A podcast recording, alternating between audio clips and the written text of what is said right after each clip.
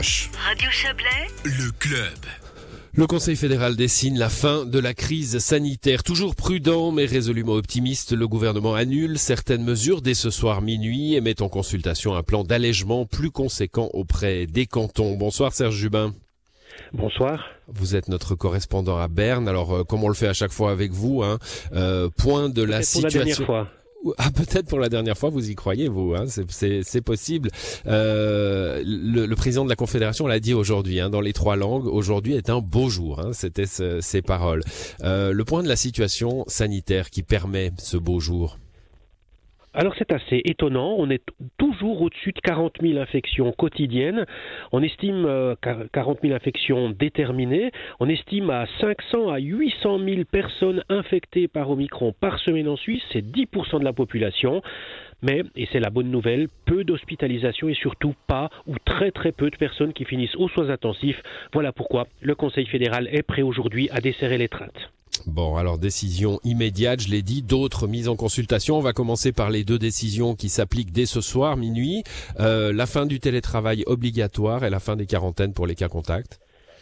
Oui, c'est la première fois depuis le début de la crise, il y a deux ans, que euh, la quarantaine contact euh, est complètement supprimée dès minuit, dès demain matin.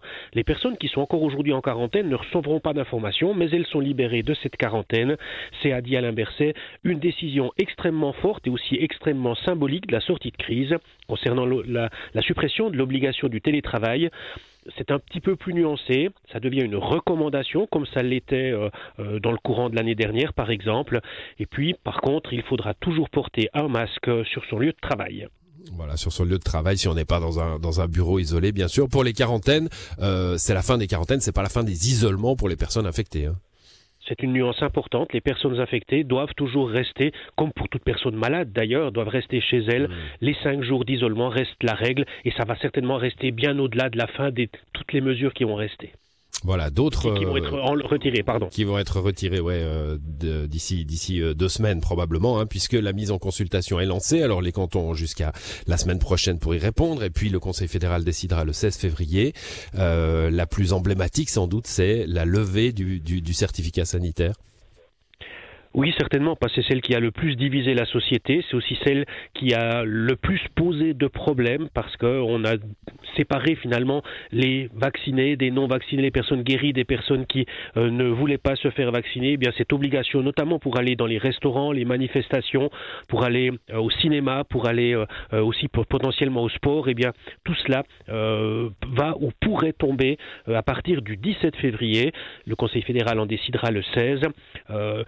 D'autres questions aussi sont mises sur la table. En fait, toutes les mesures pourraient être levées. La question du port du masque aussi, elle est posée au canton.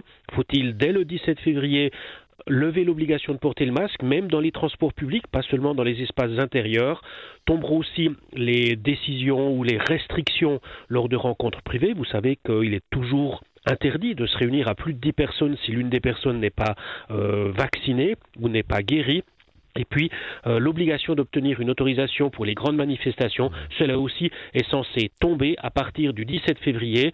Euh, un élément qui est important, c'est qu'en fait, le Conseil fédéral demande au canton est-ce qu'on va en une fois euh, réaliser ces levées de restrictions Est-ce qu'on le fera par étapes? Ça va dépendre de la réponse des cantons, mais aussi de la situation à la mi-février. Est-ce qu'il y aura toujours autant d'infections? Ça pourrait être un élément qui pourrait guider le Conseil fédéral à opérer en une fois ou en deux fois avec une, sorte de deuxième étape qui pourrait venir un peu plus tard. Voilà, c'est toujours la, le pas à pas un peu prudent hein, du Conseil fédéral qui offre des options euh, au canton. On, a des pays en ce moment hein, qui lèvent toutes les mesures. C'est le cas de l'Angleterre, c'est le cas du Danemark, sauf erreur. Euh, au, à Berne, on est, on est plus prudent et on l'a été finalement depuis le début de cette crise. Ça a été la stratégie qui a été rappelée plusieurs fois, parce qu'évidemment que les questions sur euh, euh, le fait qu'il y avait une forme d'impatience, maintenant même du Conseil fédéral, ces questions ont pu être posées. Et en fait, la réponse, autant du président Cassis que d'Alain Berset, a été la même. Le Conseil fédéral a toujours eu une stratégie qui était pragmatique, avec d'un côté quelques prises de risques, mais aussi pas mal de prudence. L'idée étant toujours d'avancer sans mesure trop forte qui n'avait que le, symbole pour la mesure, mais aussi en, laissant pas mal d'ouverture euh, pour la population. Et donc cette sortie de crise, ben, elle se fera aussi de manière peut-être pas ultra spectaculaire. Elle pourrait prendre un tout petit peu de temps si le nombre d'infections ne diminue pas, pas suffisamment ces deux prochaines semaines.